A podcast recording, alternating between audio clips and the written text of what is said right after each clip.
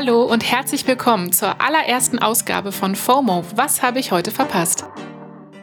Mein Name ist Jasmin Polat. Ich bin sehr aufgeregt, denn wir erzählen euch ab sofort täglich hier auf Spotify, was ihr heute im Internet verpasst habt.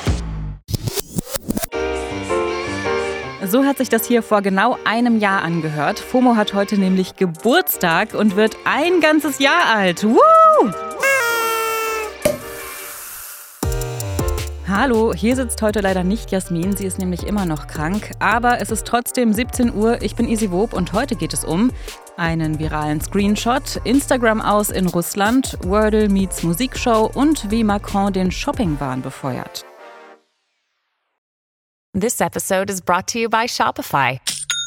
Forget the frustration of picking commerce platforms when you switch your business to Shopify, the global commerce platform that supercharges your selling wherever you sell. With Shopify, you'll harness the same intuitive features, trusted apps, and powerful analytics used by the world's leading brands. Sign up today for your $1 per month trial period at shopify.com slash tech, all lowercase. That's shopify.com slash tech. Ich glaube, wir alle haben heute vor allem ein Bild in den Timelines und News-Outlets gesehen, nämlich einen Screenshot der russischen Nachrichtensendung Vremya. Hinter der Nachrichtensprecherin läuft da die Journalistin Marina Avsjanikova durchs Bild und hält ein Schild hoch und auf dem steht übersetzt: Stoppt den Krieg, glaubt der Propaganda nicht, hier werdet ihr belogen. Vremya ist in Russland im Prinzip das, was für uns die Tagesschau ist. Circa 250 Millionen ZuschauerInnen gucken dazu. Und diese Protestaktion war ganze sechs Sekunden zu sehen. Danach wurde die Sendung abgebrochen und es wurden Bilder aus einem Krankenhaus gezeigt. Nochmal zur Erinnerung, in russischen Medien ist es verboten, den Einmarsch in die Ukraine Krieg oder Invasion zu nennen. Mit dieser Aktion hat sich Marina Avsjanikova also in große Gefahr gebracht. Durch das verschärfte Mediengesetz in Russland droht ihr jetzt eine Haftstrafe von bis zu 15 Jahren. Über das Gesetz haben wir hier bei FOMO ja auch schon häufiger gesprochen. In Zusammenhang mit diesem Screenshot geht gerade auch eine Videobotschaft von ihr auf den Timelines rum. In der erzählt Marina Avsjanikova, dass sie selbst für den Kanal der Nachrichtensendung gearbeitet hat und es jetzt bereut. Das Künstlerinnenkollektiv Peng hat die Videobotschaft deutsch untertitelt. Verlinken wir euch in den Show Notes. Beides ist in den Socials auf jeden Fall ziemlich viral gegangen und gefühlt haben alle darüber berichtet. Aber daran gab es auch Kritik, denn viele haben zwar von der Aktion berichtet, aber Marina Avsjanikowas Namen nicht genannt. Die Journalistin Sibel Schick hat zum Beispiel getwittert, Sie heißt Marina Avsjanikova, lieber Links-Twitter. Sie heißt Marina Avsjanikova, liebe Journalismusbubble. Genauso leicht wie es ist, einen Namen zu nennen, genauso selten liest man ihren Namen in euren Lobtweets. Was versteht ihr unter Anerkennung in All Caps? Darüber, dass auch der Zugang zu Social Media für Menschen in Russland immer weiter eingeschränkt wird, haben wir hier bei FOMO ja schon öfter gesprochen. Und jetzt ist davon auch Instagram betroffen. Das heißt konkret, knapp 60 Millionen Nutzerinnen in Russland können Instagram nicht mehr benutzen. Verboten wurde der Zugang von der russischen Medienaufsichtsbehörde Roskomnadzor. Die sieht Instagrams Mutterkonzern Meta nämlich als extremistisch an.